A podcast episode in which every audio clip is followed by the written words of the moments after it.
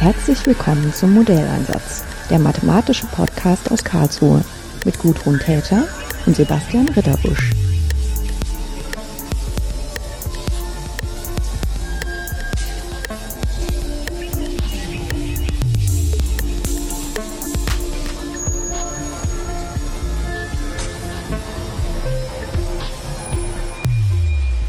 Schönen guten Tag, Carla. Hallo. Wir sind gerade noch in den Aus, also es fließt gerade so nach außen weg, äh, die Konferenz ähm, der deutschen Frauen in der Mathematik in Heidelberg. Und ähm, das ist für uns beide ein Anlass, äh, eine, einen Vorsatz endlich einzulösen, nämlich uns mal über deine Forschungsarbeit zu unterhalten. Wir haben gerade ausgegraben, dass wir uns 2011 zum ersten Mal gesehen hatten und ich damals schon total fasziniert war von dem Thema, was du vorgestellt hattest, was ähm, so ein bisschen total nah zu meinem Thema klingt, weil es auch auf der Grenze zwischen Mathematik und Physik ist, aber eigentlich total weit weg ist davon, weil meine Physik ist ja so eine klassische Physik, wo man auf Strömungen guckt und wirklich weiß, über welche anfassbaren Dinge man redet. Und deine Physik ist äh, näher an Relativitätstheorie und Geometrie aber hat im Prinzip äh, trotzdem ähnliche, ich will nicht sagen Probleme, sondern eher sowas wie Herausforderungen, dass man ähm, solide beide Beine sowohl in der Mathematik als auch in der Physik stehen haben muss und ab und zu äh, diese Brücke spielen muss. Und das hilft einem einfach selber in der Mathematik weiterzukommen, wenn man ähm, diese physikalische Vorstellung so ein bisschen verinnerlicht hat. Ne? Und ähm, man kann ja auch nicht seine Forschung dann so im luftleeren Raum machen und dann von den Physikern nur belächelt werden, sondern man muss das dann denen auch schon so ein bisschen verkaufen. Und das haben wir dann doch wieder gemeinsam. Ja. Ähm, bei der Überlegung, wie wir jetzt am besten ins Thema reinkommen, hatte ich vorgeschlagen, dass wir mit dem anfangen, was mir gerade am leichtesten fällt, nämlich ähm, an, anhand des Vortrages, den sie heute gehalten hat, über ähm, Schwerpunkt von Sternen. Genau. Ähm, vielleicht einfach ganz ähm, hohl, ohne Hintergedanken die Frage an dich, was ist denn da überhaupt für ein Problem? Also wieso ist das ein Thema für eine ganze Stunde Vortrag, den Schwerpunkt eines Sterns bestimmen zu wollen? Da gibt es gar nicht ein Problem, sondern da gibt es gleich mehrere. Ich versuche die mal nacheinander zu erklären. Also erstmal ist vielleicht die Frage, warum will man überhaupt den Schwerpunkt eines Sterns betrachten? Und, und die Frage kann man relativ einfach beantworten. In der Physik hat sich über Jahrhunderte gezeigt, dass die, die Bewegungen eines komplizierten Systems zu verstehen sich stark vereinfacht, wenn man die Bewegung des Schwerpunkts erstmal versteht und hinterher die Bewegung von dem ganzen System um den Schwerpunkt herum versteht. Deswegen wäre es sehr wünschenswert, wenn man auch ein Konzept von Schwerpunkt in der Astrophysik, also auch in der Relativitätstheorie hätte. Das ist erstmal der Wunsch. Das, die Probleme sind ganz viele. Das erste Problem ist, ähm, so eine Bewegung aufzuteilen. Hängt mathematisch gesehen damit zusammen, ob das geht, hängt damit zusammen, welche Struktur die Gleichungen haben, die die Physik beschreibt, also die partiellen Differentialgleichungen, die da zugrunde liegen. Und in der klassischen Physik, wo diese Schwerpunktsbetrachtung typischerweise gemacht wird, sind alle Gleichungen linear. Das heißt, wenn man zwei Lösungen hat, kann man die addieren und bekommt eine neue Lösung.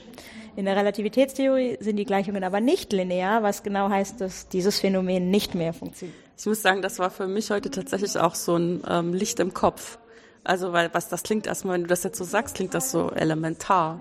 Aber sich, äh, sich vorzustellen, dass es ja wirklich an der Linearität der Eigenschaft des Schwerpunkts ja. liegt, dass wenn ich halt zwei ähm, Objekte habe ja. und von den beiden einen Schwerpunkt habe, dass ich dann sinnvoll erklären kann, was ist der Schwerpunkt von dem von Objekt, was aus den beiden genau. besteht. Ne? Und das hängt an der Linearität, natürlich. Ja, natürlich. Und Im Nachhinein die ist auf einmal immer klüger. Ja. genau. Ein weiteres Problem ist, dass im Rahmen der Relativitätstheorie, die wir ja mathematisch benutzen müssen, um zu beschreiben, was in der Astrophysik im Universum passiert, jedenfalls wenn wir auf größeren Distanzen argumentieren wollen und forschen wollen, ja. dann, dann kommt die Frage rein, wer denn eigentlich das System gerade beobachtet und von wo aus und ähm, das Ganze muss dann abhängig vom Beobachter sein. Das steckt hinter dieser Plattenformulierung, alles ist relativ.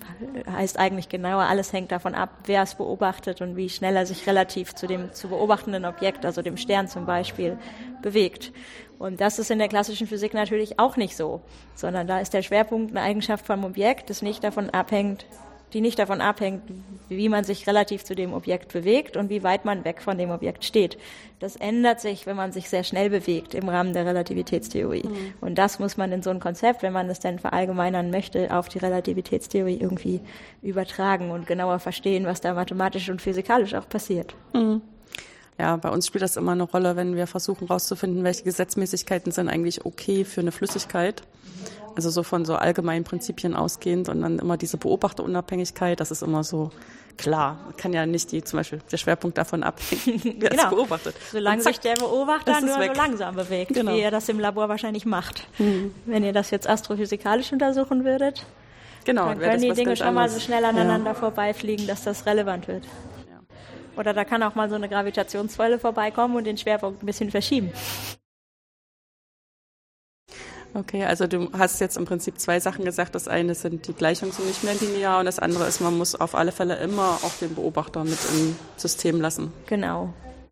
Also das sind sozusagen schon aus physikalischer Sicht die Schwierigkeiten und dann kommen natürlich noch mathematische Schwierigkeiten dazu, wie das ein relativistisches System extrem kompliziert mit Hilfe von Lorenzscher Geometrie im Teilgebiet der Differentialgeometrie hm. überhaupt nur beschrieben werden kann und dass, dass da drin allein einen Beobachter zu beschreiben schon relativ abstrakt und kompliziert ist. Das heißt, erstmal zu verstehen, was für eine Art von Begriff suche ich eigentlich? Suche ich einen Punkt in der ja. Raumzeit oder suche ich was Abstrakteres? Das muss man sich auch erstmal überlegen. Was kann ich eigentlich hoffen? Ja, nee, ist klar. Ähm, du hattest das so schön äh, gezeigt, dass man ja sich dem Begriff des Schwerpunktes nähern kann, indem man erstmal von dem, von dem Punkt an und für sich, der jetzt den Schwerpunkt bildet, in einem festen Objekt oder auch in einem flüssigen Objekt, ähm, trennt und sagt, äh, im Prinzip könnte ich da solche Hüllen drum legen. Und wir legen da mhm. natürlich mhm. gerne Hüllen drum, die gute Eigenschaften haben, also zum Beispiel Kreise oder dreidimensionale Sphären. Oder wenn man halt mehr Dimensionen hat, dann entsprechend höherdimensionale. Und dann kann man im Prinzip durch dieses Ineinanderlegen von solchen Schalen auch Rückschlüsse ziehen, dass man diesen Punkt in der Mitte dadurch beschreibt und nicht mehr den Punkt an und für sich. Genau. Und das ist ein, Ansatz, der tatsächlich in die Relativitätstheorie rüber rettbar ist. Einfach dadurch, dass er wahnsinnig geometrisch ist. Ja. Ja, das ist so ein bisschen putzig, weil ich hatte auch genau gestern ein Gespräch darüber, dass ähm, Geometrie dann auf alle überraschendsten Arten und Weisen immer wieder zurückkommt und uns einfängt. Ja, hat ähm, nicht umsonst das Geo mit drin von der Erde, ist halt einfach da. Ja. Ja, ja, wobei da ist es ja dann tatsächlich so, dass man, äh, wenn man solche Sachen braucht, viel über Krümmung nachdenken muss. Genau. Ja. Und ähm, die Krümmung, die jetzt so eine, also in meinem Kopf sich einfach bildende Einheitskugel oder überhaupt Kugeln haben, das ist halt ähm, viel von der von den vielfältigen möglichen Eigenschaften von so einer Krümmung ja. auch versteckt, weil das alles irgendwie zusammenfällt und gar nicht groß variiert. Ähm, und da muss man das wahrscheinlich auch erstmal wieder entfalten in was, was dann sich interpretieren lässt in einem komplexeren System. Genau, also da, da, das hat man schon in der Geometrie gemerkt, bevor man überhaupt in die Relativitätstheorie gegangen ist. Sonst hätte man die Relativitätstheorie gar nicht hinschreiben können, wenn man nicht schon so viel über Geometrie verstanden hätte. Und man muss da systematisch zwischen zwei Arten von Krümmung unterscheiden, die bei der Kugel halt beide gleichzeitig, also bei der Kugeloberfläche beide mhm. gleichzeitig da sind, weswegen es ein bisschen schwierig ist. Und zwar gibt es zum einen das, was die innere Krümmung genannt wird oder die echte Krümmung. Ich habe mal mit Schülern daran gearbeitet, die haben das die wahre Krümmung genannt. Und das andere, was die Schüler scheinbare Krümmung genannt haben, was man äh, eigentlich nur von außen betrachten kann. Und wenn man in dem Objekt drin lebt, wenn man zum Beispiel ein, ein zweidimensionaler Käfer wäre, der auf der Kugeloberfläche lebt und keine dritte Dimension sehen kann, würde der diese äußere oder scheinbare Krümmung gar nicht wahrnehmen können kann man sich ganz gut vorstellen, wenn man zum Beispiel ein Blatt Papier rollt zu einem Zylinder oder zu einem Kegel, dann sieht das ganz krumm aus. Aber ein zweidimensionaler Käfer, der nur die molekulare Gitterstruktur oder so in dem Papier sieht, der sieht von dieser Biegung nichts. Der weiß nicht, ob er auf einem Stückchen Zylinder oder einem Stückchen Ebene rumläuft, weil es für ihn beides innerlich nicht krumm ist, sondern innerlich flach wohingegen, wenn wir jetzt irgendwie einen Luftballon haben und wir pusten den auf und drücken dann auf dem rum, dann würde dieser zweidimensionale Käfer durchaus merken, dass sich die Krümmung ändert. Der könnte zum Beispiel ein kleines Dreieck malen und die Winkel in dem Dreieck messen und die Winkelsumme bilden und feststellen, dass die gar nicht immer 180 Grad ist. Ja, wie es in der Ebene sein müsste. Wie es in der Ebene sein müsste, genau. weil ich habe da auch immer so ein bisschen, also ich will nicht sagen Ehrfurcht, aber ich finde das total überraschend, dass ausgerechnet an sowas, was man als ganz elementar empfiehlt, empfindet, wie Krümmung, äh, dass man dann feststellt, dass das ähm, ganz unterschiedlich ist. Ja. Also äh, je nachdem, welche Qualität von Krümmung man wirklich braucht. Ja, es gibt auch noch einen Unterschied, mhm. wenn wir uns naiv mit Krümmung auseinandersetzen, vielleicht als Kinder, dann glauben wir, die Krümmung ist vielleicht eine Gesamteigenschaft von jetzt von dem Ball zum Beispiel, ja, mhm. dem, den man spielt. Ähm, aber für den Mathematiker ist die Krümmung an jedem Punkt anders möglicherweise, was man sich vielleicht vorstellen kann, wenn man sich statt einem Ball eher eine Kartoffel vorstellt. Dann ist die Krümmung halt wirklich an jedem Punkt anders. Und nicht mehr eine Krümmung von dem Objekt, sondern eine Krümmung von einer kleinen Stelle auf dem Objekt. Ja ja, wo man dann wieder nur sinnvoll argumentieren kann, wenn man dann halt kleine Stückchen von der Oberfläche rausschneidet und die zusammenschrumpfen lässt auf dem Punkt, genau. in dem man dann eine Krümmung. Genau. Und ich meine, eine Krümmung, Krümmung in einem Punkt, da muss man ja wirklich sein Gehirn schon verkrümmen. da muss man sich am besten einfach ein bisschen dran gewöhnen. Ja, ja, muss man sich echt dran gewöhnen. Ja, und irgendwann hat man dann sein Kalkül und äh, rechnet dann damit und vertraut, dass das schon stimmt. Oh, das fände ich schade. Also ich habe schon die Vorstellung noch dabei meistens. Also mhm. wenn ich nur den Kalkül habe, dann verlasse ich mich lieber nicht darauf. Wenn, das, wenn da was rauskommt, was mit meiner Vorstellung nicht übereinstimmt, dann traue ich erstmal eher meiner Vorstellung mhm. über den Weg. Ja, wobei diese saubere Aufteilung, die du heute gemacht hast, nach ähm, sozusagen wahrer Krümmung, das dann wirklich intrinsisch sozusagen in der Fachsprache ist und die Krümmung, die man von außen beobachtet, als extrinsisch. Äh, das habe ich mir so noch nie vor Augen geführt, dass das total sinnvoll ist, das zu unterscheiden. Ja, da kommt man vielleicht auch nicht so schnell drauf. Es hat auch Gauss, glaube ich, ziemlich lange beschäftigt, bis er so weit gekommen ist. Und nach ihm heißt ja auch zumindest für zweidimensionale Oberflächen die, diese intrinsische Krümmung Gauss-Krümmung heute. Mhm. Also das, da hat er wirklich Landkarten nach Landkarten nach Landkarten angefertigt als Landvermesser, bevor er dieses Phänomen der inneren und der äußeren Krümmung oder der intrinsischen und der extrinsischen Krümmung überhaupt entdeckt hat und formulieren konnte. Mhm. Was dann auch wieder mal so ein Beispiel ist, dass auch manchmal diese furchtbaren Brotjobs mathematisch irgendwas bringen. Na, wer weiß, vielleicht hat er das viel schneller entdeckt, wenn er nur mit Zettel und Papier, mit Zettel und Stift gearbeitet ja. hätte. Ja, ist auch so ein Typ, dem man das zutrauen würde, ne? Dass er da noch drauf gekommen wäre. Ähm, wenn ich jetzt ähm, versuche, dann über den Schwerpunkt eines Sterns zu sprechen, ähm, wie, wie kann ich denn das übertragen mit diesen Hüllen auf ein sich schnell bewegendes Objekt, was dann auch noch einen externen Beobachter hat? Also das Objekt bewegt sich ja relativ zu dem Beobachter. Das heißt, wenn ja, ja. wir die Bewegung beschreiben, ist der Beobachter eigentlich schon in unserer Formulierung drin. implizit zumindest mit drin. Ja. Ähm, man kann sich das so vorstellen, wenn man sich jetzt, wenn man sich jetzt den Stern so vorstellt wie ein Geschenk und das ist an, vielleicht in einer Seifenblase oder in einem Luftballon und dann in einer ganzen Schar von immer größer werdenden Seifenblasen oder Luftballons drin. Und ich bewege mich jetzt relativ zu diesem Geschenk ganz, ganz schnell warum auch immer, dann verziehen sich diese Kugelschalen, diese, diese Seifenblasen in meiner Wahrnehmung zu äh, Ellipsoiden. Das heißt, die werden immer schmaler in die Richtung, in die ich renne, aber alle anderen Richtungen bleiben gleich, so als werde ich mit dem Hammer auf zwei Seiten draufgehauen. Ähm, und daran sehe ich auch, dass das keine exakten Kugeln sind, kann ich auch im Prinzip wahrnehmen, dass ich mich relativ zu diesem Objekt bewege. Ja, so ein ganz kleines bisschen Vorstellung davon hat man ja, wenn diese Lalülala-Autos so an einem vorbeifahren, dass sich da tatsächlich was in der Wahrnehmung ändert. Ja, genau. Der, der Doppler-Effekt ist, ja. ist, ist, von einer ähnlichen Art, ja. Ja. Und dass man dann irgendwie Rückschlüsse ziehen kann darauf, dass man sich schnell relativ zu was anderem bewegt, indem man halt wirklich was, was man für absolut hält, wie Ton, dass der sich tatsächlich ändert. Und ja. das ist halt das Absolute, was man Geometrie als absolut gegeben annimmt. Wenn sozusagen sonst keine anderen Kräfte drauf wirken, müssten die ja eigentlich bleiben. Genau, die Geometrie bleibt auch gleich, ich hm. nehme sie nur anders wahr. Ja, genau. Genau, genauso wie, auf dem, Polizei, wie, genauso wie auf dem Polizei- oder Feuerwehrauto. Ja. Der Ton, der da ausgesendet wird, bleibt auch gleich. Ja, ja, genau. Nur ich nur nehme ihn anderen wahr, äh, anders wahr, wenn es an mir vorbeifährt. Genau. Es war jetzt wieder schön vom Kopf auf die Füße gestellt. Da muss man sich irgendwie dran gewöhnen. Das ist ja. alles andersrum, als man intuitiv erstmal denken würde. Ja, wobei so sozusagen bis dahin habe ich noch gedacht, dass es auch ähm, sozusagen für so ein ungebildetes Gehirn wie mich, die sonst andere Mathematik macht, äh, immer noch ganz gut nachzuvollziehen gewesen.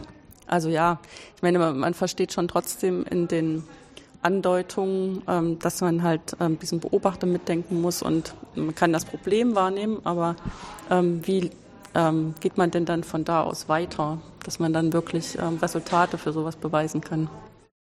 Also um jetzt zum Beispiel so ein Resultat zu beweisen, wie dass man einen Schwerpunkt in der Relativitätstheorie von einem System, das hinreichend mhm. isoliert ist von allen anderen Quellen, also ein Stern, der weit genug weg ist von allem anderen oder eine Galaxie oder ein schwarzes Loch, dass man von dem den Schwerpunkt damit bestimmen kann, muss man erstmal sozusagen die, die Raumzeit und den Beobachter mathematisch beschreiben ja. und dann, dann muss man mathematisch sagen, was man unter dem Stern und dem schwarzen Loch oder was auch immer versteht. Und dann ähm, muss man hinschreiben, was man unter Schwerpunkt gerne verstehen möchte, wie man den definieren möchte mit Hilfe dieser Seifenblasen, in denen er einge, mhm. eingekreist ist. Ähm, und da muss man aber erstmal zeigen, dass unter den Annahmen, die man gemacht hat, dass das System eben hinreichend isoliert ist und mathematisch, physikalisch korrekt durch diese Mathematik beschrieben wird, dass solche Seifenblasen auch immer existieren. Man hat die jetzt geometrisch charakterisiert, dass eine bestimmte äußere Krümmung von denen immer konstant ist. Aber das heißt ja nicht, dass es die auch immer gibt. Und wenn es die gibt und ich brauche die, um den Schwerpunkt zu berechnen, dann wäre es auch gut, wenn die eindeutig wären, weil wenn es von denen ganz viele verschiedene gäbe, dann könnte, müsste ich mir ja am Ende aussuchen, welche ich benutze, um den Schwerpunkt zu berechnen.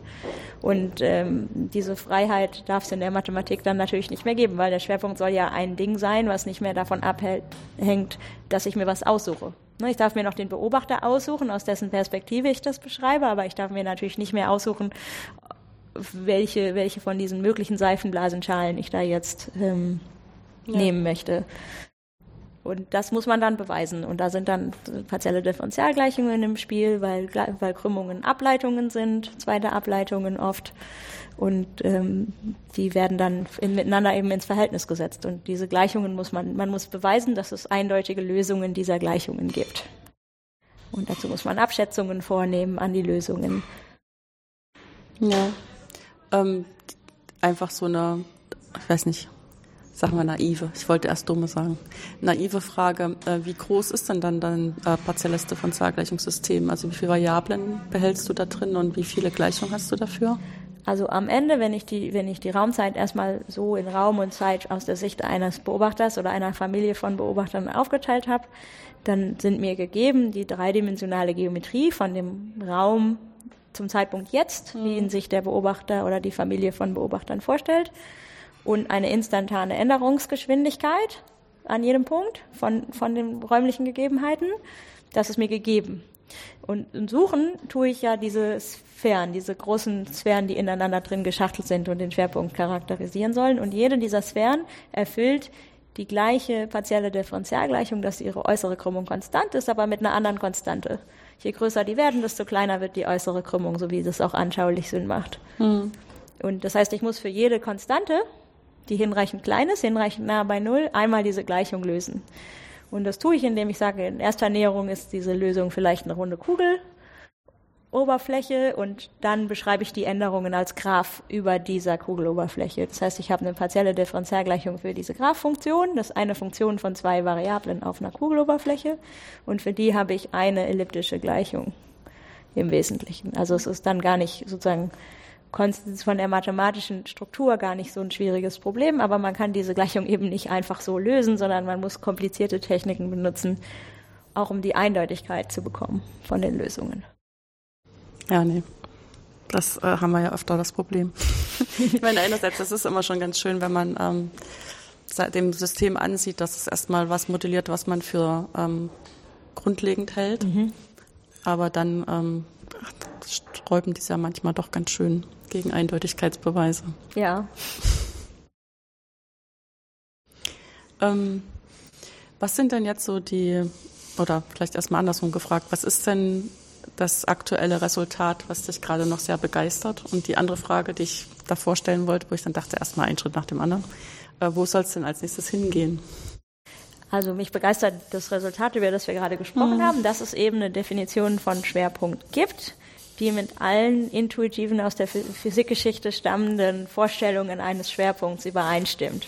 Das äh, sozusagen einerseits korrekt wie in der Relativitätstheorie zu erwarten vom Beobachter abhängt in der richtigen Art und Weise, andererseits immer existiert und eindeutig ähm, hergeleitet werden kann auf eine sehr konstruktive Art und Weise, die man auch in einer Computersimulation benutzen könnte, wenn man jetzt äh, das in der Zeit nachverfolgen wollte, wie sich der Schwerpunkt bewegt. Zum Beispiel bei einem Stern, aus, der aus Flüssigkeit besteht, könnte man das jetzt explizit ausrechnen. Und auch die Erwartung, dass man die Bewegung aufteilen kann in die Schwerpunktsbewegung und die allgemeine Bewegung um den Schwerpunkt herum, kann man äh, in dem System auch beweisen. Das heißt, alles, was man gerne sich gewünscht hätte und hat, an so einen Schwerpunkt, an physikalischer Bedeutsamkeit, kriegt man rein. Das ist erstmal sehr schön.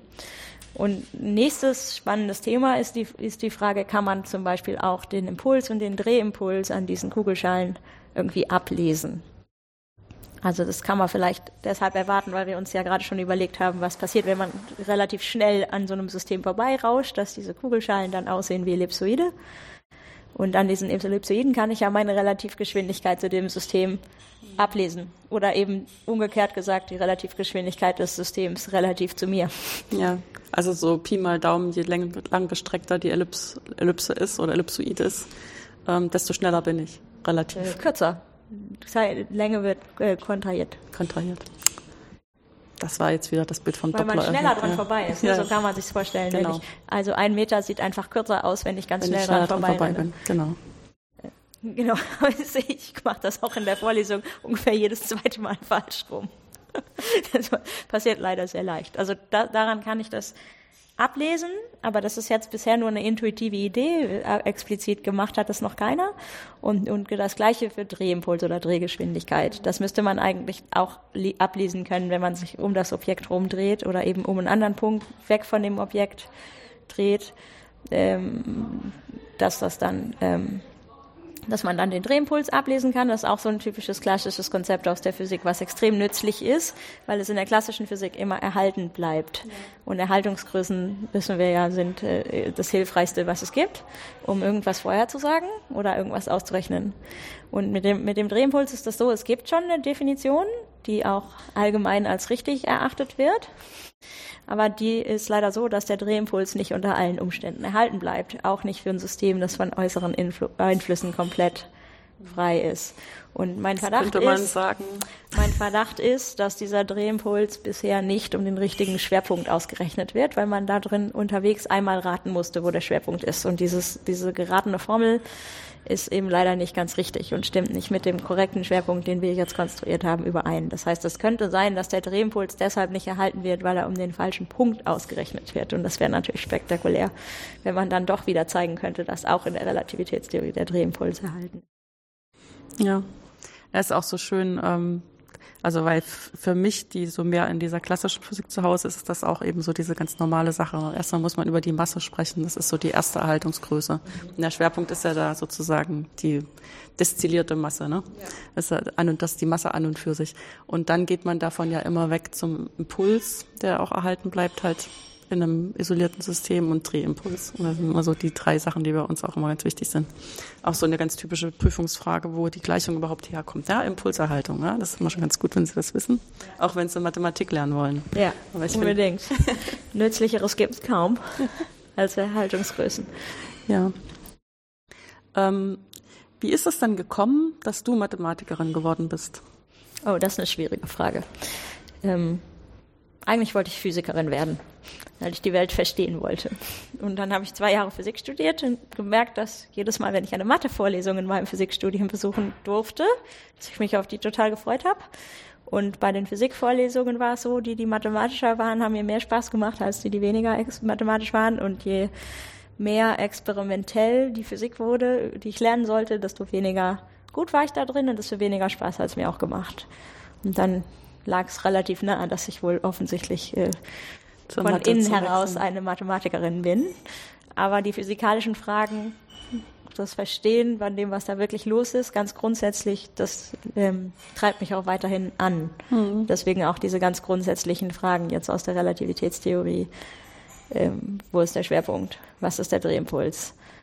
Wie kann man sich das geometrisch sauber, so dass es am Ende mathematisch hübsch und mit Schleifchen ist, herleiten? Ja. Ähm, in welcher Stadt war das? In Freiburg war das. In Freiburg. Allerdings habe ich da keine Relativitätstheorie gelernt während des Studiums. Ich habe auch gerade überlegt, ähm, was da eigentlich so vertreten ist. Ich meine, die sind schon starke Geometer auch zum Teil, aber ja, in, inzwischen, genau. Inzwischen, ja. Ja, na, da war schon ein, ein Geometer, der auch Sachen macht, die für Relativitätstheorie mhm. relevant sind, der Victor Bangert, aber äh, der hat keine, soweit ich mich erinnern kann, nie eine Relativitätstheorie-Vorlesung angeboten. Mhm. Ja. Und auch in der Physik habe ich keine gehört. Da war mal eine, aber da war ich noch zu klein. Und dann gab es die nie wieder. Ja, das Problem ist, dass man, um das zu verstehen, halt ganz schön viel Mathematik vorher verstanden haben muss. Und ja. deswegen kann man das erst später im Studium sinnvoll anbieten. Ja, ne? genau. Und dann habe ich kurz vor Ende meiner Diplomarbeit, so vielleicht, nee, vielleicht ein Jahr vor Ende meines Studiums, war zwei Jahre, war Einstein Jahr 2005, Jubiläum der speziellen Relativitätstheorie, 100-jähriges.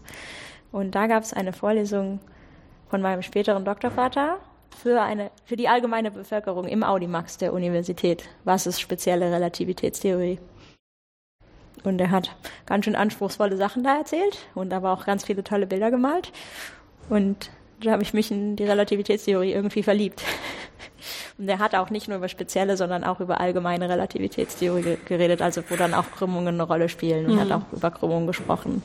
Das kannte ich aus meinem Studium, da konnte ich irgendwie gut dran an, ansetzen. Und dann, als ich dann fertig wurde, habe ich ihm eine Mail geschrieben. Ich fand die Vorlesung so toll, ich würde so gerne bei Ihnen meine Doktorarbeit machen fand er eine lustige Begründung, glaube ich.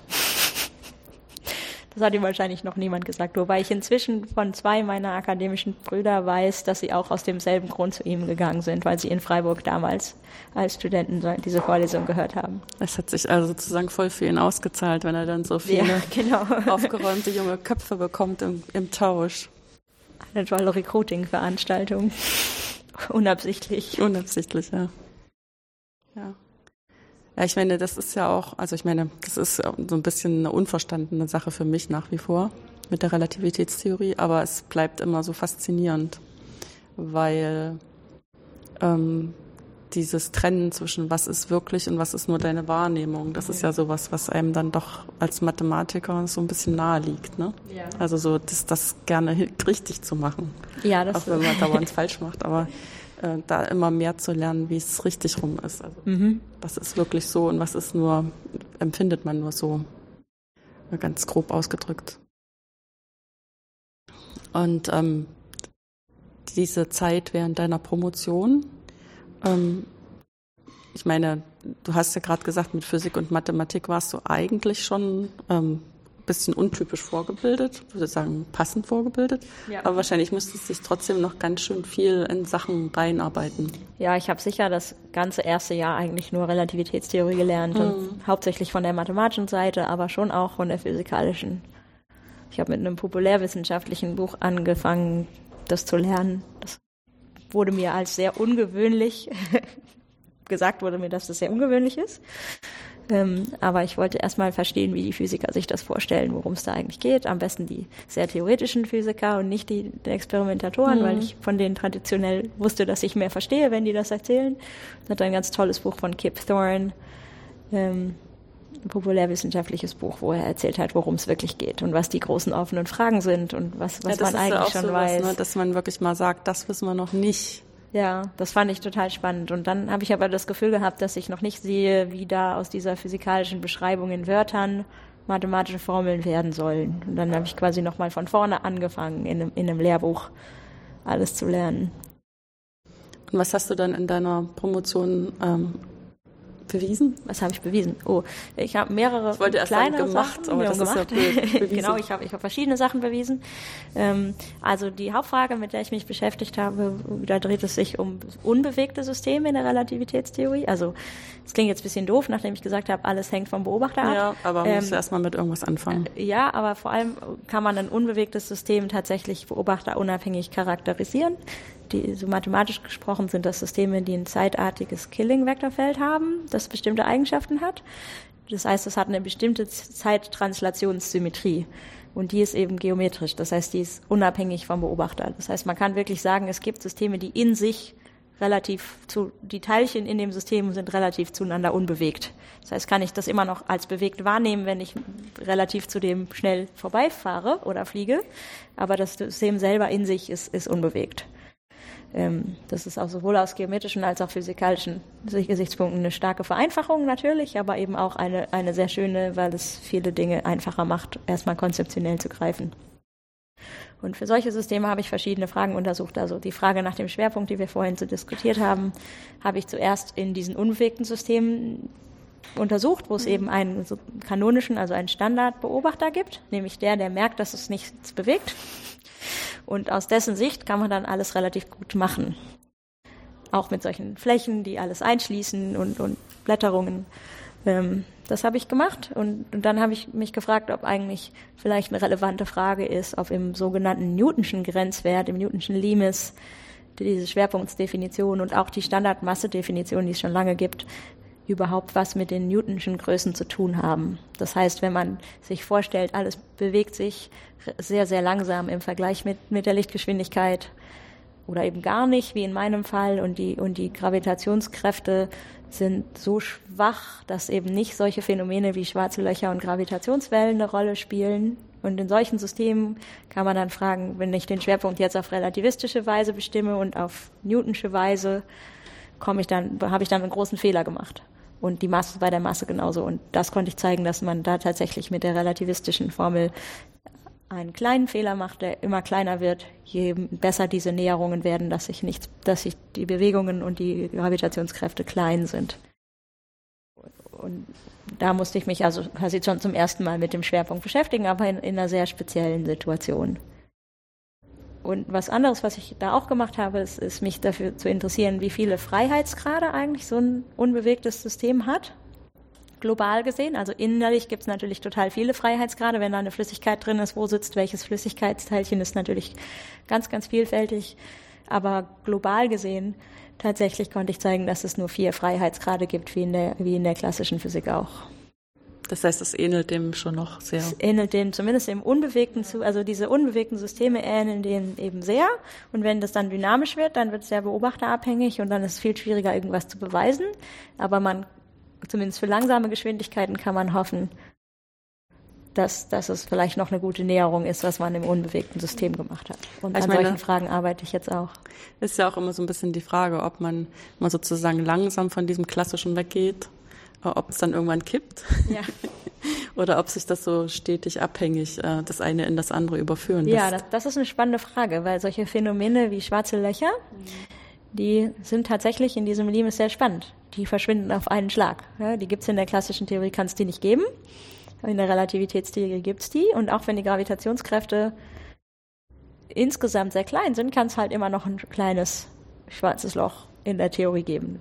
Ähm, hm wir verstecken das dann hinter dem ähm, ganz ähm, unspektakulär herkommenden Wort Singularität. Ja, andersrum. aber die schwarzen Löcher verstecken immer die Singularität. Ja, ja, das ist so ein bisschen wie äh, Katastrophe eigentlich, aber. So ein schwarzes Loch? Nee, ja. die sind total schön, die sind keine Katastrophe. Es macht die Welt auf jeden Fall reicher. Ja, das ist die Frage, ob man es als Problem oder als Herausforderung ansieht, ne? Ja, also die kommen ja in der Natur vor. Ja, ja, nee, das ist schon. Äh, und die sind vor allem geometrisch extrem. Wenn man deren geometrische Charakterisierung anschaut, dann, dann sind das extrem schöne Formeln hm. aus geometrischer Sicht. Du hast ja in der Zeit äh, deiner Promotion auch schon so ein bisschen dafür gearbeitet, dass die Mathematik in der Bevölkerung in, bessere, in ein besseres Licht gerückt wird. Wie ist es dazu eigentlich gekommen?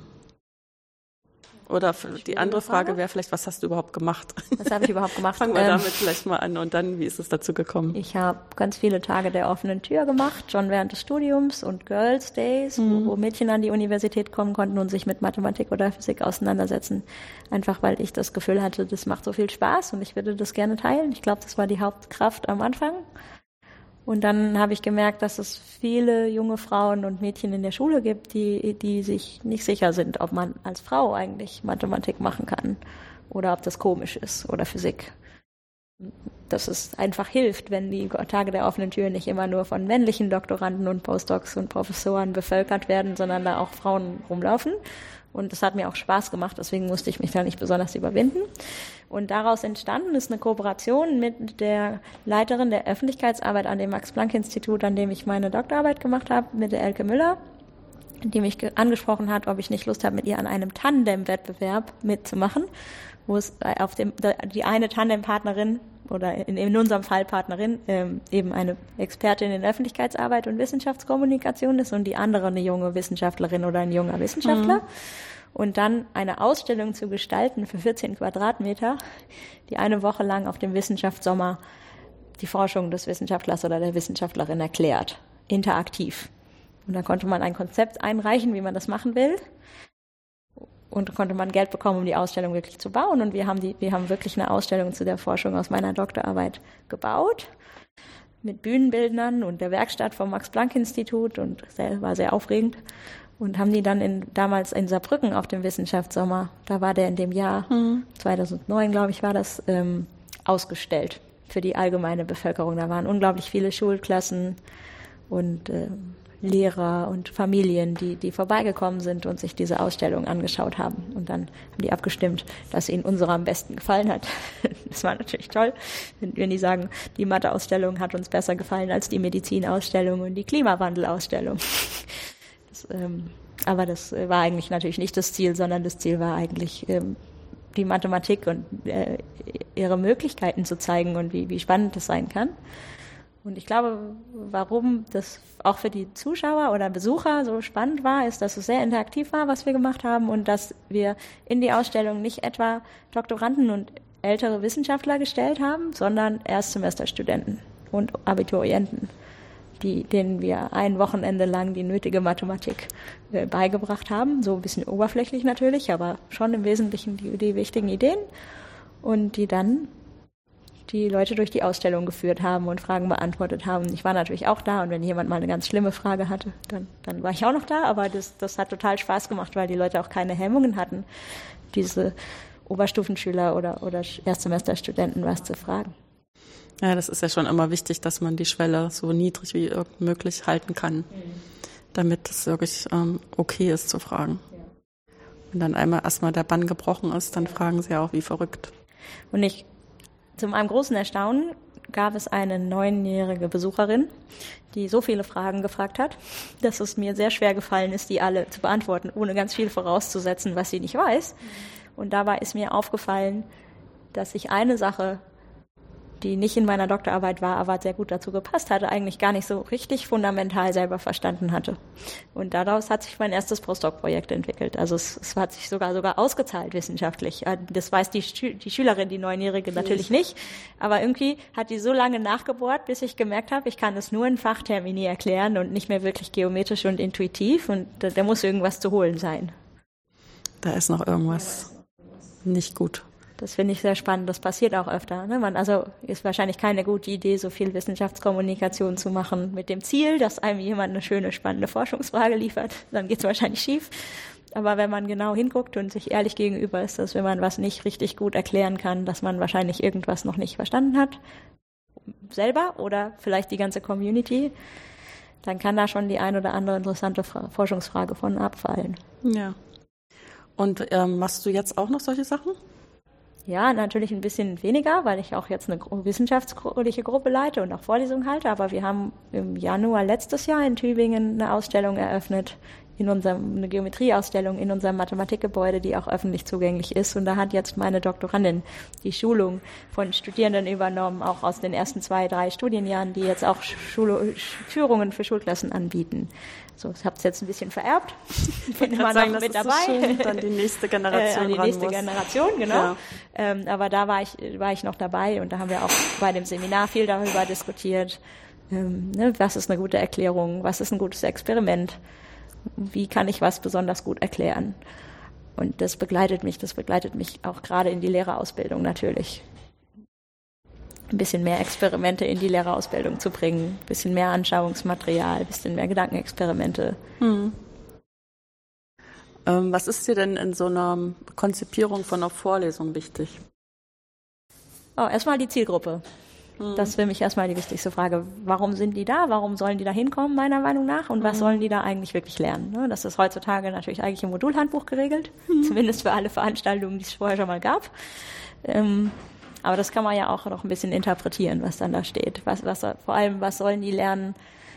Da gehört für mich halt zum Beispiel auch geometrisches Vorstellungsvermögen dazu und es steht vielleicht nicht unbedingt im Modulhandbuch. Ja. Oder selbstständiges Herangehen an bestimmte Fragestellungen oder eben Finden von interessanten Fragestellungen. Sowas, sowas ist mir dann auch wichtig. Ich lese zum Beispiel gerade Mathematical Relativity in unserem internationalen Studiengang. Und da ist mir extrem wichtig, dass sie verstehen, dass die Relativitätstheorie eine in mathematischer Sprache formulierte Theorie ist, mit der man aber sehr mathematisch und eben auch sehr physikalisch arbeiten kann. Man kann sich bestimmte Koordinatensysteme aussuchen, in denen dann alles sehr explizit ist und kann diese Probleme auf einem Computer lösen oder per Hand bestimmte Eigenschaften lösen oder man kann eben sehr abstrakte mathematische Perspektive einnehmen, so wie wir das vorhin gemacht haben, als wir über den Schwerpunkt gesprochen haben. Und das ist mir wichtig, den, den Studierenden irgendwie beide Seiten zu zeigen und vor allem, wie man hin und her übersetzt. Weil das, das ist was, das nicht einfach ist und was sicher im Masterstudium leichter zu lernen ist, als wenn man schon 20 Jahre nur die eine Sprache gesprochen hat. Ja, ich habe das aber auch immer wieder dieses Gefühl, dass das, ähm, das ist extrem anstrengend, diese Brücken zu bauen. Und manchmal, wenn man so denkt, man möchte es lieber mit kleinerem Aufwand hinkriegen und schummelt sich da so ein bisschen drum rum, ähm, dann verdirbt man sich selber so ein bisschen den Spaß, ja. Weil ja. wenn es nämlich dann klappt, das ist so schön. Das ist sehr schön, ja, das finde ich auch. Und ich finde es auch toll. Also meine Vorlesungen sitzen zur Hälfte Mathematik mhm. ausgebildete Leute oder primär mathematisch ausgebildete Leute und zur anderen Hälfte primär physikalisch ausgebildete Leute und alleine zu sehen, dass sich die Art und Weise, eine Frage zu stellen, langsam annähert oder auch mal die Rollen getauscht werden ja, und mal die cool. Mathematiker nach den physikalischen Interpretationen ja. fragen oder woher weiß ich denn jetzt, dass eine Geodete genau ein Teilchen modelliert? Wer sagt mir denn das? Ähm, ich, klingt zwar hübsch, aber so äh, wo ich dann manchmal auch auf der physikalischen Seite an meine Grenzen komme und darauf angewiesen bin, dass die Physikstudenten, die schon Astrophysik gehört haben und da schon was über Relativitätstheorie gelernt haben, mir dann helfen. Und das, das finde ich total spannend an, an, an so einer Vorlesung. Ja. Ja, ich habe auch eine, ähm, die regelmäßig stattfindet, interdisziplinär zur Modellbildung. Und da ähm, ist es nicht wirklich halbe halbe, aber diese, dass das gemischt ist, finde ich, das trägt unfassbar dazu bei, dass mir die Atmosphäre da so gut gefällt. Ja, total spannend. Und die, die lernen ja so viel. Also erstmal ja. lerne ich die ganze Zeit was. Das wäre jetzt ein bisschen egoistisch ich gedacht. Da total was dabei. aber die, die lernen ganz viel. Ja. Die lernen einerseits, dass sie gar nicht in dem, was sie kennen, so sicher sind, wie sie dachten, wenn mhm. sie es plötzlich jemand Außenstehendes erklären müssen und dass sie sich viel sicherer fühlen, wenn sie es wirklich nochmal sauber durchdenken, so dass sie es jemand Außenstehenden mhm. erklären können. Und dann lernen sie ja noch eine ganz andere Welt kennen. Ja, aber, aber auch einer, wenn ich jetzt eine Analysis 1 Vorlesung für Anfänger halten würde, wäre mir wichtig zu fragen, was sind denn eigentlich die tollen Aha-Erlebnisse, die man da haben kann. Zum Beispiel, äh, dass man beweisen kann, dass es abzählbar viele rationale Zahlen gibt und überabzählbar viele reelle Zahlen und dass man sich das selber klar machen kann. Das fand ich total cool am Anfang vom Studium. Und mir wäre das wichtig, dass solche Aha-Erlebnisse, solche Faszinationserlebnisse irgendwie rüberkommen. Das, ja das macht es für mich aus. Wenn, wenn man nicht schafft, das zu genießen, dann ist das alles irgendwie trockener, abstrakter ähm, Stoff, den sich irgendjemand überlegt hat, dass ich den halt können muss, um nachher interessante Sachen zu machen. Dabei ist das eigentlich schon so faszinierend. Ich habe ähm, erst im dritten Studienjahr einen Professor gehabt, der tatsächlich auch das äh, verinnerlicht hatte, dass es doch wichtig ist, dass man die Aha-Erlebnisse übermittelt. Der sprach dann immer von den Rosinen. Der hatte uns am Anfang irgendwie zehn Rosinen versprochen in 15 Wochen und ähm, kam dann immer von der, das jetzt die nächste Rosine. Dann wusste man, okay, jetzt müssen wir ein bisschen besser aufpassen. Okay, ja, das ist kein schlechter Name. ich mag jetzt persönlich keine Rosinen, nein, nein, aber, aber als, als Sinnbild. Als Sinnbild. Und damit ist er mir auch tatsächlich in Erinnerung geblieben, sehr stark. Er, also weil man auch ihm angemerkt hat, das war ihm tatsächlich dieses ähm, eigene Staunen darüber, ja. könnte er tatsächlich noch zum ja. Ausdruck bringen. Genau, ich glaube, ich glaube, das kann man auch gar nicht in so einer Frontalvorlesung so wahnsinnig gut vermitteln. Also man kann sich sicher mehr Mühe geben oder weniger Mühe mhm. geben und mehr Erfolg dabei haben oder weniger. Aber also ich finde es viel einfacher in einer Interaktionsumgebung, wo die Studierenden selber was entdecken dürfen ja. und dann hinterherkommen. Und, und äh, keine Ahnung, ich habe mal lineare Algebra gelehrt, da hatte ich Strohhalme mitgebracht und Plastiline. Und die Plastiline war der Ursprung vom Vektorraum und die Strohhalme waren die Vektoren. Und wir haben über Basen geredet. Und dann wollten wir Orthonormalbasen bauen. Und die Strohhalme waren aber alle verschieden lang ähm, und hatten auch Winkel zueinander, die nicht senkrecht waren und dann mussten die sich halt überlegen, wie man daraus jetzt eine Orthonormalbasis baut, gab eine Schere, um auf Länge 1 zu kürzen und gab Tesafilm, um das auch wieder zu verlängern Und dann haben sie den Algorithmus vom Gram-Schmidt-Verfahren selber entwickelt. Tatsächlich nicht den, der besonders effizient zu berechnen ist, sondern eine leichte Variante. Das ist ja auch, ja, dass man immer das Optimum findet, kann man nicht erwarten. Genau, ja. die wollten gerne einfach erstmal alle Vektoren auf Länge 1 und dann rumbiegen. Das ist zum Berechnen aber extrem nervig. Und dann wollten sie erst alles rumbiegen und dann alles auf Länge 1 stutzen oder verlängern. Das war auch nervig zum Rechnen. Und am Ende hatten sie aber mit ein bisschen Unterstützung die richtige Formel. Das hat natürlich viel länger gedauert, als das an der Tafel zu erklären. Ja, dafür haben sie sich's gemerkt. Dafür haben sie in der mündlichen Prüfung alle von unserem Gramm-Schmidt-Verfahren gesprochen. Und das ist ja voll logisch und ist voll cool, dass man das auch auf Polynome anwenden kann. Unser Gramm-Schmidt-Verfahren, obwohl da eigentlich nur Strohhalme drin sind. Und ich glaube, diese Art Mathematik sich zu eigen zu machen, irgendwie mit Händen und Füßen und, und, äh, und Spaß bei der Sache, die, die würde ich gerne rüberbringen. Muss ich mal gucken, wie man das in richtig großen Veranstaltungen mhm. auch noch besser machen kann. Da ist sicher noch Luft nach oben. Ja. Ja, wir hatten gestern auch kurz ein bisschen drüber gesprochen, dass man vielleicht versucht, diese, was man frontal macht, äh, mehr auszulagern in Sachen, die abgefilmt sind oder stückchenweise abgefilmt sind. Und dann sozusagen die Aufgabe gibt, dass man das vorher schon mal angucken muss. Weil dieses, ähm, die Zeit in der Vorlesung, diese 90 Minuten, die man dazu guckt, sind ja in Wirklichkeit gar nicht viel in der Zeit, die man braucht, um Sachen zu verstehen. Also das kann man schon eigentlich auftragen. Also vielleicht nicht 90 Minuten, aber 30 Minuten vorher mal angucken, damit man dann mit einer etwas mündigeren Gruppe auch tatsächlich so ein bisschen interaktiv wenigstens mhm. was machen kann. Also mit Film habe ich es noch nicht probiert. Ja. Ich habe es in den USA ausprobiert, die Leute vorher schon was lesen zu lassen bei Sachen, hm. wo ich das Gefühl hatte, die kann man sich auch gut überlesen selber beibringen, gerade weil, weil es für Mathematikstudenten, die nachher in die Wirtschaft gehen oder in die Industrie, auch wichtig ist, sich neue Mathematik lesend erschließen genau. zu können. Da stellt ja niemand ein Video ins Netz. Übrigens, die neue mathematische Methode in der Versicherungsmathematik geht so und so und dann stellt sich da einer hin und gibt einem einen Kurs. Also das müssen wir auch bedenken beim Ausbilden, finde ich. Ähm, und dann kann man natürlich mit bündigeren Studenten diskutieren. Ob das in einer riesengroßen Gruppe geht, weiß ich nicht. Ich weiß, dass es Leute gibt, die das hinkriegen. Ich habe es noch nie gesehen. Ich wäre sehr neugierig, das mal zu sehen. Ich weiß nicht, ob ich es mir zutraue mit so einer großen Gruppe, weil ja auch die schüchternen Leute irgendwie zum Zug kommen sollen. Also man kriegt sicher mit einer großen Gruppe ein paar Leute, die mitsprechen, aber, aber ob man alle erreicht, weiß ich nicht so genau. Ja. ja, das ist immer, eigentlich braucht man den Augenkontakt, um diese Rückmeldung zu haben, da ist jetzt was angekommen oder nicht. Und das ist ähm, nicht machbar, wenn das mehr als 30 Leute sind, würde ich sagen. So nach meiner Erfahrung. Ähm, ich hatte dich ohnehin fragen wollen nach deinem Auslandsaufenthalt. Jetzt hast du mir die Brücke gerade selber gebaut. Ich bin immer so ein bisschen neugierig, inwieweit man spürt, dass es Unterschiede gibt. Also so kulturell, mathe-kulturell oder auch sonst kulturell, wie man als Kollegium vielleicht auch miteinander umgeht. Wie hat sich das für dich angefühlt, als du in den USA warst? Weil es auch fies ist, das spricht da nicht für die USA, sondern genau. für deine, deinen Punkt, den du hattest. Genau, aber, mein, mein Messwert. Ja. Ähm, Also ich hatte definitiv das Gefühl in der Lehre, dass die ähm, gerade im Anfängerbereich in den ersten zwei, drei Jahren deutlich weniger Wert legen auf Rigorosität und Details in den Beweisen, sondern mehr auf diese Big Picture, auf das große Ganze gucken und dass das große Ganze rüberkommt. Gleichzeitig aber auch eben mehr auf Rechenfertigkeiten, wo bei uns ganz viel Beweis, ähm, Beweisen gefordert ist, ist in den USA sicher in der Lehre ein großer Fokus auf, auf Rechenfertigkeiten. Und das hat mich am Anfang auch als Dozentin vor, vor große Schwierigkeiten gestellt. Ich konnte zwar da ich Physik studiert habe, auch ganz gut rechnen. Im Mathstudium lernt man das nämlich, glaube ich, in Deutschland wirklich nicht ich so gut. Ich wollte auch sagen, dafür halten wir uns auch immer die Physiker, damit da mal gerechnet wird. Genau, äh, das, also so viel Physik habe ich studiert, dass ich, dass ich ganz, ganz gut zuverlässig rechnen kann. Ähm, also das war dort sicher ein größerer Fokus.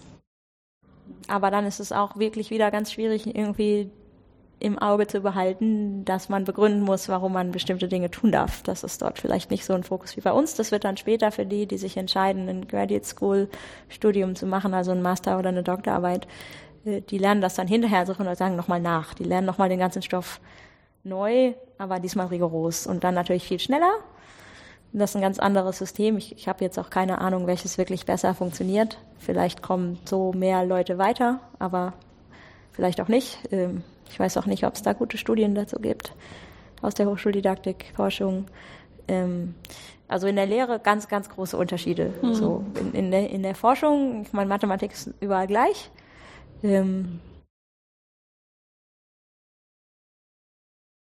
Ich hatte das Gefühl, dass dort mehr Zeit von der persönlichen Interaktion zwischen Leuten über Mathematik gesprochen wird, als oft an deutschen Universitäten. Also, dass man beim Mittagessen weniger über Fußball und mehr über Mathematik redet. Aber vielleicht lag das an den persönlichen Kontakten, ja. die, ich, die ich dort hatte. Ähm und ich hatte auch das Gefühl, dass es deutlich mehr richtig angewandte Mathematik in den USA gibt als in Deutschland. Also es gibt in Deutschland, glaube ich, viel Richtung Ingenieurswissenschaften, ja, auch viel Richtung so eine Physik, Tradition, ja, das stimmt. Aber in den, in den USA gab es viel Richtung Biologie oder Medizin, wo man in Deutschland noch sehr, sehr wenig von hört. Kommt jetzt erst, ja. Kommt jetzt erst, genau. Und auch, auch Big Data zum Beispiel habe ich jetzt in der Uni in Tübingen, gibt es natürlich sehr viel in der Informatik und mit dem Max-Planck-Institut, das wir haben, aber im Mathefachbereich muss man sich schon anstrengen, um irgendwo dieses Wort zu hören ähm, wohingegen das in, in den USA äh, schnell in die Curricula findet und, und schnell unterrichtet wird und schnell diskutiert wird, auch in Forschungskolloquien.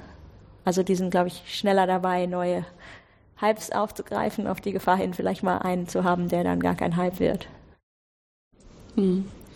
Also ich höre aber auch daraus, dass du das ähm, sehr schätzt, auch im Nachhinein, dass du die Möglichkeit hattest, ähm, mal was anderes zu sehen. Ja, total. Also das ist inhaltlich bereichernd natürlich immer, nochmal mit jemand anderem arbeiten zu dürfen, äh, von jemand anderem was lernen zu dürfen, aber auch das System kennenzulernen, wo es so anders ist. Da kann man sich freier aussuchen, wie man es denn selber mit seiner eigenen Arbeitsgruppe machen möchte. Ob man sagt, eine Mittagspause ist eine Entspannungsveranstaltung, jeder soll kommen und bleiben, wie er möchte und es wird nicht über Mathematik gesprochen. Oder man sagt, man will das zumindest einmal die Woche auch gerne haben, dass in einer Gruppe über Mathematik gesprochen wird. Ohne dass es gleich in ein Seminar ausartet, sondern Ohne, auf so einer genau. kollegialen genau. Stufe. Das gestaltet sich tatsächlich ein bisschen schwierig. Ähm, wenn man eine, ich habe eine sehr interdisziplinäre Gruppe, ich habe auch eine Doktorandin, die in Hochschuldidaktik forscht, die möchte ich natürlich auch nicht immer ausschließen. Die mhm. hat auch Mathematik studiert und auch sehr gut und auch Differentialgeometrie, aber die soll natürlich beteiligt sein, deswegen mhm. machen wir das in Maßen. Ja, ich kenne das eigentlich auch nur aus, also ich war, hatte, als ich in Karlsruhe angefangen habe, in so einer großen Numerikgruppe gearbeitet. Und da kommt das eben dadurch, dass man gerade an seinem Code an irgendwas verzweifelt. Das trägt man in die Kaffeepause und fragt dann in die Runde, wer einem da helfen kann. Und das funktioniert meistens, dass dann, äh, dass dann tatsächlich ähm, vier oder fünf Leute daran was lernen. Mhm. Ja. Aber da ist es ähm, so relativ äh, fokussiert an Sachen, die man dann wirklich so als Problem rüberbringt. Und einerseits weiß, die anderen haben ähnliche Erfahrungen, damit äh, stört es die nicht so. Und andererseits auch, wenn jetzt das keiner weiß, ist auch nicht so dramatisch, weil es ist ja irgendwie so ein bockiger Computer. Ne? Also es ist jetzt nicht unbedingt gleich, dass man selber doof ist, sondern ja, ne? ja, ja, klar. das sind zwei ganz gute Möglichkeiten, um immer so niederschwellig so ein Gespräch sofort anzufangen. Mhm. Aber ansonsten, wenn man halt so solche Sachen macht, wo man erst ähm, sich drei Theorien zu eigen machen muss, damit man in eigenen Worten darüber sprechen kann und dann Verbindungen dazwischen findet und dann auf der Ebene mit jemandem ins Gespräch zu kommen, ist schon nicht so einfach. Ja. Genau, also ich glaube auch, dass wir, wenn wir über Mathematik reden, oft eher über die Mathematik, die gerade in unserer Lehre eine Rolle mhm. spielt. Wie erkläre ich denn das? Sowas thematisieren als wirklich schwierige mathematische ja, ne? Fragen beim Essen. Das ist dann mehr zu zweit. Ja, aber das sind auch immer sehr gute Gespräche, wenn man mal drüber spricht. Mensch, ich habe jetzt führt das gerade ein, ich habe mir das so und so überlegt. Und ähm, implizit schon, ich war, bin eigentlich gar nicht so glücklich damit. Oder ja, man genau. kommt total glücklich aus der Vorlesung und sagt, ich hätte mir das überlegt und fand das relativ ähm, abenteuerlich und es ist total gut gegangen. Ich bin genau. sehr glücklich. Das ist eine schöne Erfahrung, ja, die ja. kenne ich auch. Gut. Hast du denn noch irgendwas, was du von dir aus gerne ansprechen möchtest? Da fällt mir gerade leider. ähm. Nö, tatsächlich fällt mir nichts ein. Jetzt haben wir so viel abgedeckt. Ja, ganz schön eine große Runde gemacht. Aber finde ich auch sehr schön. Ähm, wir gucken ja auch gerade so schön auf die grünen Berge. das war jetzt richtig äh, gemütlich. Dann bedanke ich mich ganz schön, dass du dir noch die Zeit heute Nachmittag genommen hast, äh, dass wir das Gespräch jetzt führen konnten und freue mich schon, wenn wir uns mal wiedersehen, weil ich in deinen Vorträgen immer so viel lerne. Dankeschön, vielen Dank. Ich freue mich auch.